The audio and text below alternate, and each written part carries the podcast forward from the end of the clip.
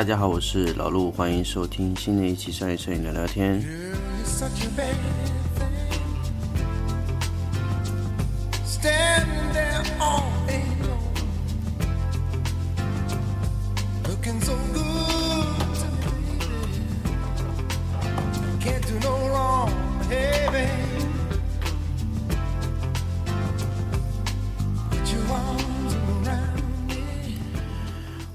大家收听新的一期商业摄影聊聊天哦。那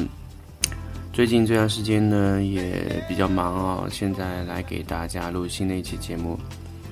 那么之前两期节目呢是创意灯光的设置啊，有说了用投影仪拍，还有用双投影、多投影拍摄的这一些啊教程啊。那么这个教程呢，呃，发布了一段时间呢。我倒是蛮喜欢这两期节目的，我不知道大家觉得怎么样。就是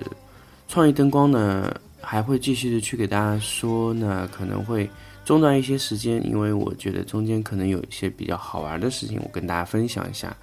那么，呃，在接下来时间呢，我也会跟大家慢慢的分享创意灯光设置的那些事情啊。那么。有很多朋友来跟我说：“哎呦，老陆，你做的风格啊，就是虽然做的和技术层面很多有关，但是听起来像一个做深夜节目的 DJ 啊，然后语速放的有点慢啊。当然，也是有很多很多朋友来跟我说这个事情。呃，我不知道我这样做节目的方式对于一个电台来做来说是到底是合适，或者说是不合适啊。”但是我觉得这样的这种形式，我觉得还是蛮舒服的呢。可以一种像聊天啊说话的方式，就是我当初做这个电台的初衷啊。那么就是聊聊天的形式，那么好玩的跟大家分享一下，那么有意思的也跟大家继续说一说。呃，还想跟大家说一下，为什么我这期节目会中断了那个创意灯光这个节目啊？那么本来说是做一个专题节目的，那么。呃，可能在中间也有牵涉到一些，比如说后联同步啊，这些一些其他的一些呃设置上面的一个东西啊，可能你也当时跟大家说是会，呃，后期给大家去补充做这些节目。当然，嗯，当然今天我做的也不是这些节目啊。那么我做的是什么节目呢？我因为是这样的情况，因为我自己呢也是买了一些二手的器材嘛，当然有一些是。柏林或者说是怎么样的一些，呃，普通卡口，那当然二手的东西就不能有挑好坏的机会嘛。那么我收到了一支光宝的闪光灯，那么，呃，光宝的灯确实可以啊，因为收来嘛，我也说了，就是你不能选择是什么产品啊，因为是多少钱，你只能选择要或者不要，那拿过来再说，用一用，觉得哎，光宝的灯。确实还不错，但是有一个很致命的问题，就是它的卡口和宝龙的卡口不通用啊，那这个问题就非常非常明显了。但是你如果这个卡口从单纯从感官上看呢，和宝龙卡口是一样的，但是就是卡口的尺寸小了这么四五个毫米啊，那你大家东西就卡不进去了，那就这么个问题呢。因为这个问题呢，我做了一个其他用的一个附件啊，那让它能转接上去，相当于用光宝的这个数控转盘的底座啊卡在里面，外面用一个这个其他的那个闪光灯的这个底座啊扣在上面，那么就变成了一个转换座，那么你直接把这个卡盘啊直接卡在这个光宝的闪光灯里面啊，然后在上面再固定宝龙的。卡口就可以了。那这样呢，固定呢，基本上就可以做到，呃，基本上可以通用所有附件了。那宝龙的所有附件都能通用上去了。那么这样呢，我就有些很多附件就不需要再去购买或者怎么样一个其他的一个麻烦的问题啊。那么今天由于这个原因呢，我就跟大家来说一说闪光灯的卡口的那些问题啊。前提呢。就是跟大家说一说闪光灯附件上不同的卡口啊，不同的灯光。那么我就跟大家来说一说不同灯光上的灯光附件的卡口问题。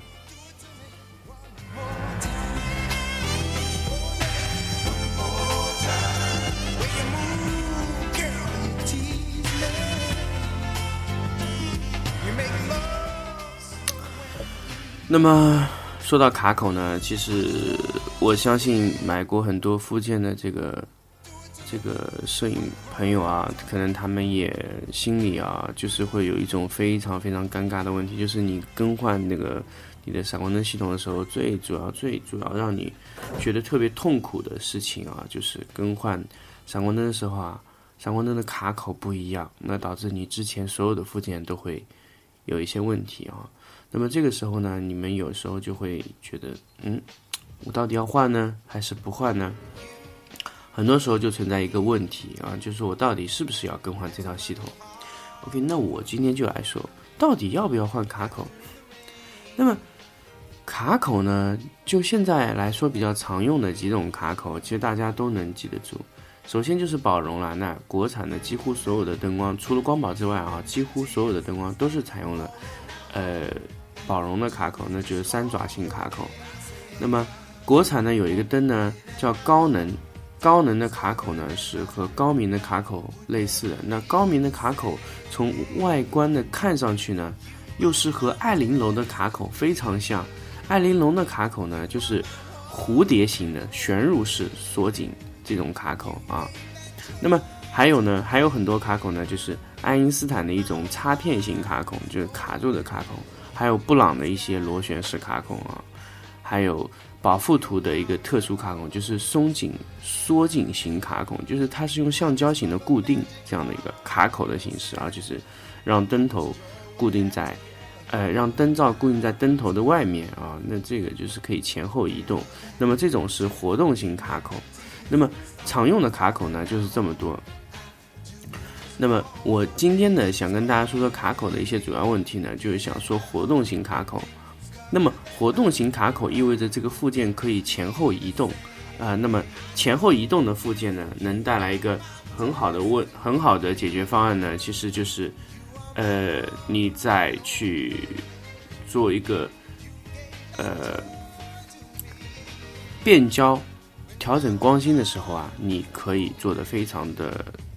精确啊，可以调节光芯的大小，通过变焦的形式，都是可以做出来的。那么，这是一种变焦的一种手段来改改变这个卡口的方方式啊。那么，那么说完卡口的这个活动性的问题，那么其他的卡口呢，总体来说呢，其实都差不多。但是我更加喜欢宝龙卡口的原因呢，其实就是因为它通用性高。其实。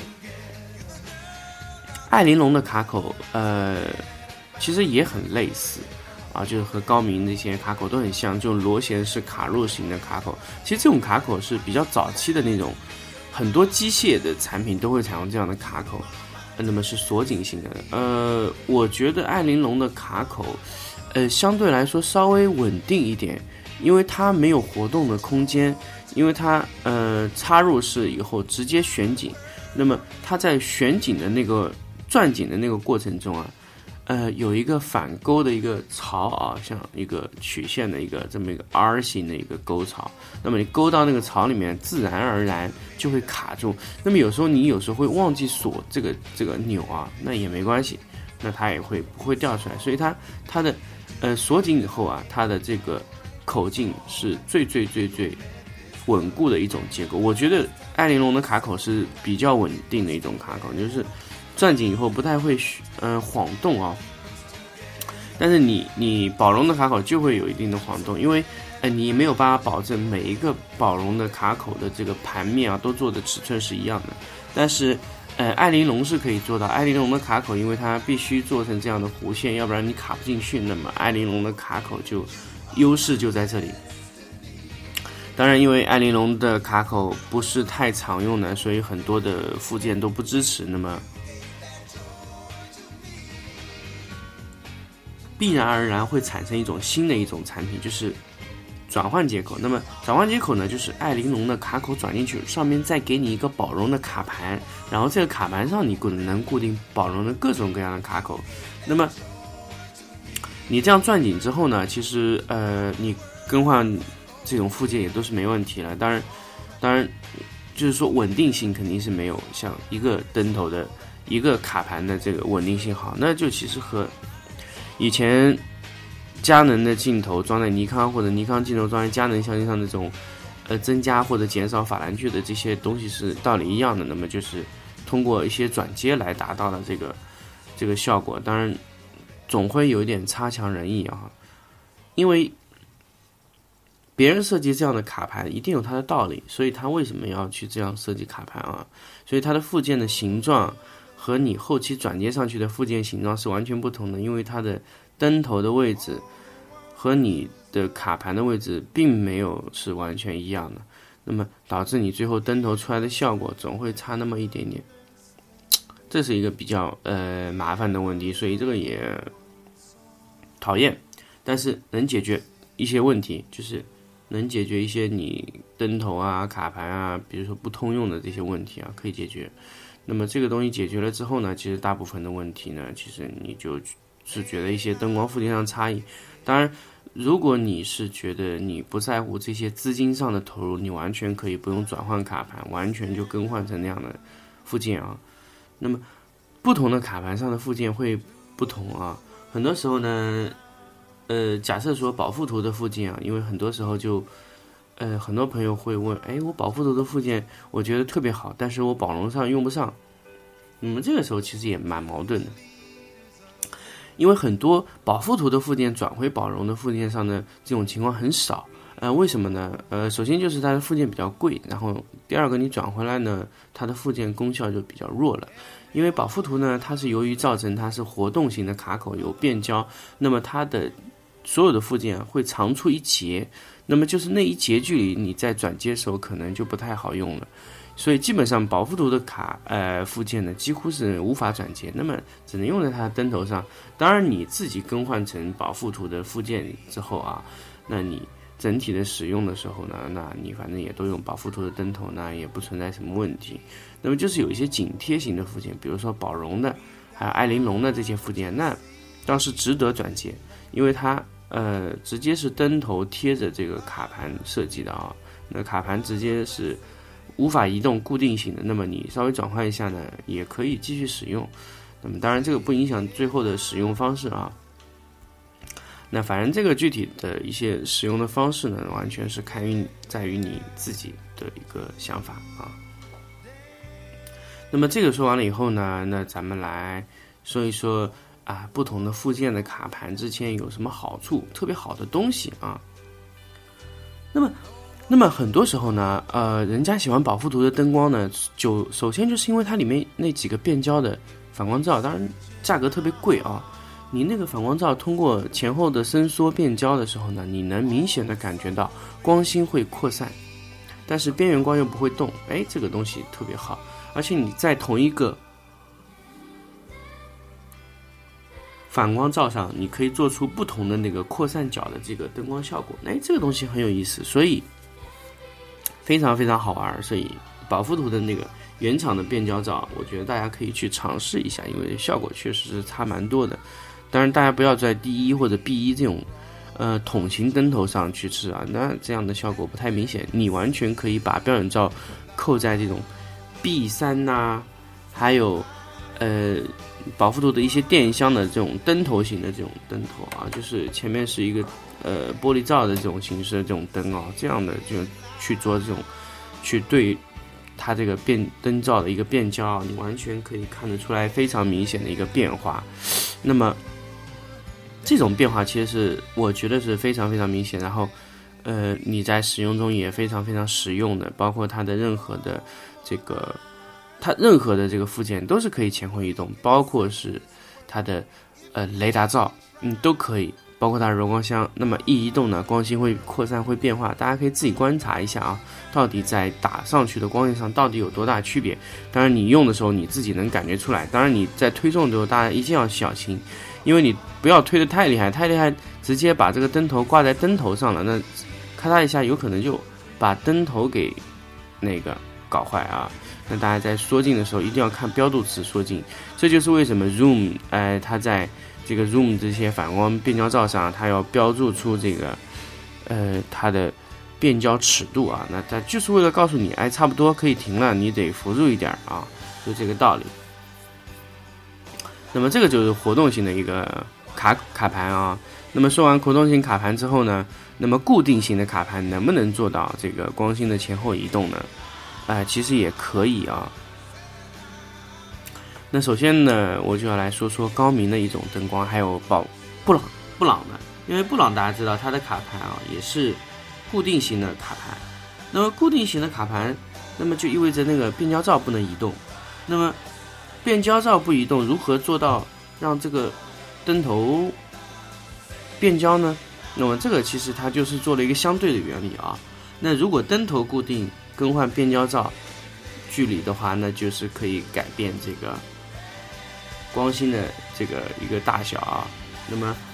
这个时候我想想，你把标准罩固定，那你把灯头移动呢，也是可以做到一样的效果的。所以这只是一个相对的概念。那么你只要在做灯的时候啊，把灯头做的可以设置成移动的模式啊，那其实就可以解决很多问题了。那么第一个做到的呢，就是布朗。布朗有一个灯，很早很早就有。就是可以移动灯头，那么在，呃，它当然不是太长啊，是一个比较短的距离内可以移动这个灯头的这个距离。那么后来呢，高明也出了一批高端灯，也是可以移动。那么这个也就意味着，就是你能移动了这个 这个灯头在缩进的区间啊，然后就可以做到这样的一个变焦。那么只有这两种方式了吗？还有其他方式吗？其实很多朋友都会想知道这个问题，就有没有其他方式也可以做到这样的变焦？哎，很多时候我也在一直有在有考虑这个问题，就是能不能让普通的灯也可以做到可以这样变焦呢？啊，很多时候我也在考虑。呃，后来我发现其实也可以做到，那么难度就在于说你怎么让这个灯头移动。当然，灯头是无法再改装成移动了。那么变焦罩能移动吗？啊，这个时候我就自己做了一个附件啊，啊做到了。那么我用数控那个柔光箱的数控盘啊，固定在一个大的 PVC 的管子上面。那个管道呢，前面固定了一个呃数控盘。那这个数控盘呢，可以前后的移动。那么这个移动的时候呢，通过那个数控盘的前后给的动作啊，那就做出了一些变焦的动作。哎，这个东西就实现了某种意义上的一个变焦。哎，这个就是我当时去设计这个东西的一些好玩的地方，所以后来呢也解决了蛮多问题，就是可以直接外挂数控盘。那么这个时候你数控盘的固定方式呢，反正都是一样，就是后侧呢是固定在这个灯头灯体上，那么 PVC 管前侧呢。还有一个数控的灯头啊，数控数控的卡盘，那么也不是数控卡盘，就是一个宝龙的一个卡口啊。那么前面在控附件，然后这个时候你有一段距离可以推动，那么就是推动这一段距离，让你做到你这个呃灯那个附件的前后移动。哎，这个我从一开始用一个纸片的设置啊，到最后成品的设计啊，那基本上成功了，基本上在最后已经解决了这些主要的问题。那么最后呢，就反正是到现在呢，基本上正常使用可以做到和保护图一样的效果。那么这个附件呢，我也没有去去推推出到市场上去给别人去用啊，但我自己在用，因为我也没准备把它去作为一个产品这样推送。当然我也不想说是给 蛮多人去看啊，这东西，因为我觉得不是说保密的缘故，我觉得，呃，我觉得这个东西。我觉得不是太太精致，然后有点粗糙。当然，如果说是我用到一定程度啊，比如说比较成熟的话，我会跟大家去说，哎，这个东西是可以这样使用，或者说是怎么样使用。当然，当然，大家可以以后关注关注关注我的这个一个微信公众号，大家可以去搜索一下。我当然也会在里面发布一些我觉得比较好玩的东西啊。大家可以关注一下我的微信公众号，是 S H O T。photo 就是 short photo，s h o t p h，哦，不是 s h short photo，大家这样说错了。short radio 是 s h o t r a d i o，就是拍摄电台这样的。哎，我想了很多的时候，就才想到这么一个名字啊，就 s h o t R A D I O，那么是这段时间刚刚申请的，那么有些东西还没有完善，我自己也在去给这个公众号在做不停的完善啊。那反正大家可以先关注嘛，那有关电台的一些内容啊，实时的一些进度，我也会及时在这个公众号上跟公布给大家，大家可以也多多的关注这个公众号吧。那么 卡口呢，其实各式各样的太多了，所以呃也没有时间啊，有没有这么多嗯多的东西来跟大家去说。但是其实卡口有很多很多种。卡口有些呃，很多人问我为什么会有这么多卡口产生，那就这个时候就问，就非常简单的一个问题，就像你问为什么会有这么多镜头的卡口，道理是一样的，就是因为初期的时候各家归各家做，啊，各家归各家做嘛，那附件大家也没有想到要统一。简单的来说呢，一个瑞士的公司，一个瑞典的公司，德国的公司。还有英国的、美国的和中国的公司，他们在那个时候根本就没有想到要统一一个附件标准的这个事情啊，包括宝富图和布朗在同一个国家，居然还是做出两种完全不同风格的卡口，那么就是这样的一个东西啊，就是他为什么当时就不设置？那主要的原因就在于当时就是一套系统走下去了，那么你再更换卡口，呃，会不会有一些风险问题？有的时候，呃，我记得以前有个朋友，也不是一个朋友，我就好多人问我，说光宝，他到底是不是为了就是想自己赚钱，然后就是不改卡口呢？就差了那么一点点，让你必须买光宝的附件，然后就像流氓一样的把东西卖的特别贵。但是老实说，你把光宝的附件买回去，你觉得买贵了吗？看看它的做工，看看它的用料。你觉得真的买贵了吗？我觉得这个还真的不见得。但是为什么光宝又这么执着要去用这套卡口呢？简单的来说，光宝从一开始采用这套卡口的时候，可能那个时候宝龙在国内没有通用。那么在九九五年、九七年的时候，可能宝龙卡口在中国慢慢推出，那么大家看看开始慢慢的使用这套卡口啊。包括一些小的山寨的厂商，包括现在一些金贝啊、海六啊这些厂商都采用了宝龙当时的这个三爪型的卡口尺寸啊。那么为什么光宝就没有用呢？因为光宝这个卡口设置在比较前的时候。那么假设啊，他当时九五年转换了卡口，哎，那么九三年到九五年的那些做卡口的人啊，那么他可能就面临一个问题，就是原来的这个柔光箱啊套不到现在的卡卡盘上，现在的卡盘无法通用之前所有的柔。那个附件啊，那么这个就问题就大了。那个这这个问题就会导致一些很多问题了。那老的用户就无法套现在新的这个附件，附件新的附件无法适应在老的灯上。那么还有新的灯又不能适应老附件，那么也就是说你一大块附件的产品就必须被强制淘汰，或者说你要强制去换口，那么这个成本是非常高的。那么就像大众有些时候。不召回车反复维修的道理是一样的。如果召回反复召回的话，那这个成本可能肯定是反复的修几台有问题的车来的更划算啊。那再再说一说，那么当时九五年他后来是没有决定改口了，那么继续做下去。那到现在的时候，那你想想光宝卖出去有多少用户？如果这个时候他改成宝龙卡口，那对于一个公司来说，那他承担的损失是非常大的。不光是他现有的卡口。也不光是它现有的附件，那么它的卡口不可能按照两个模式走，那么所以它也没有办法，它只能这样做了。你不管别人怎么说它也好，说它坑爹或者说它怎么样也好，它只能按照这个卡口做，而且它自己做自己的卡口又必须做的非常的好，人家才能认可你。要不然你的产品不好，人家根本就没有必要为了你这个灯去改口、改附件、改系统，就是。其实这种卡口的原因也在制约他自己去不停的造，把自己的产品做好，然后质量要保证，然后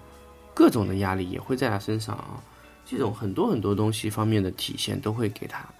那么其实这种压力，我觉得不光是说厂家自己的，更多的也有呃他对自己的一个呃鞭策的一个作用。所以其实我觉得。呃，一个品牌的卡口通不通用，其实我觉得不是太大的问题，关键就是它的卡口一定要好。所以其实，呃，我倒是不是一直不太建议大家在自己的摄影棚里面啊，去用很多很多不同品牌的这个灯光啊，那因为这个会造成很多问题呢，色温首先会不一样，还有一些其他的附件的问题啊。当然，你如果是决定采用一套系统，那么你的附件买一个品牌呢，相对来说好一点。所以其实选闪光灯和选相机系统道理是一样的。所以选好一个品牌呢，那你的卡口都按照那个品牌走。那么当然有时候你会碰到一些灯光很多，然后突然有一支莫名其妙的灯光，然后它卡口就是不一样，就像我现在碰到的问题。那么当然你可以暂时的是去使用这个。转换卡口来解决一些问题，但是最后你还是要衡量这个灯光系统到底是不是可以啊。那么转换卡盘呢，在不会影响原来的这个原原灯光基础上，然后直接无损的把卡口转过去，那这样的话其实用起来也是比较有意思的啊。那么这段时间呢，我刚刚改完卡口之后呢，那么也准备紧接着。去做一个光纤灯啊，光纤灯呢就是所谓的一些平行光的系统。平行光系统呢就是，呃，光芯不是这没有光芯的，那就直接变成了一个每一个区域的亮度是一样的这么一个东西啊。那么我这个还自己在去做做这个改装的一个一个途中啊，那当然是如果是改完之后，我会跟大家去说啊，那可能也会有其多其他很多很多的难点啊。当然，这个在之后的一个时间，我会跟大家去及时的分享我去做光纤的那进度啊。那么现在也是在一个整体的一个策划中，还没有全部做完啊。那么，呃，今天的节目呢，先跟大家说这么多。当然也哔哔哔哔哔说了很多东西，呃，有些和这个内容有关，有些无关，但是。也是跟人家扯了，跟大家扯扯的时间越来越多啊。当然，我觉得我最近做节目也喜欢很多很多的去说话。当然，当然怎么说呢？就是呃，更多时间是聊天的形式。所以，其实正正经经做一期节目的这个想法呢，我也会去做一些比较正规的一些节目，比如说是有主有专题的节目，比如说是。创意的这个灯光设置，那我这个节目还会继续做下去。当然，大家也会持续的关注。那么之后也会有新的节目会上来。当然，当然，当然，大家可以自己去及时的关注我。那在最后，我还是要跟大家说一下，大家订阅我的时候一定要记住，要下载一个荔枝的 APP 哦。而且我在很多的电台都有跟大家去说，因为我现在要做到每一期跟大家说，要不然大家听到。某一期节目还真的不知道怎么订阅我，大家一定要记住，在荔枝下载荔枝的 APP，然后在里面订阅我。嗯，如果你找不到我的话，就搜索“商业摄影聊聊天”这个节目，你能马上找找到我的电台，那么你进来就可以查到我，或者你直接搜索“摄影”两个字，也可以查到“商业摄影聊聊天”。那么这样订阅我，那么订阅了之后呢，那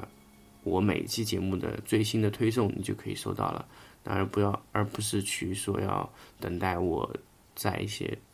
呃其他的一些平台上的一些推送啊，这样你会比较早期的就可以听到我的节目。那么，所以麻烦大家去多多的关注我、订阅我，因为我现在都不知道有多少朋友在真正的收听我的节目，所以订阅我的好处有很多，所以大家可以尽量的花一点小小的时间来订阅我。好，今天的这期节目呢，就先说到这里，下期再见。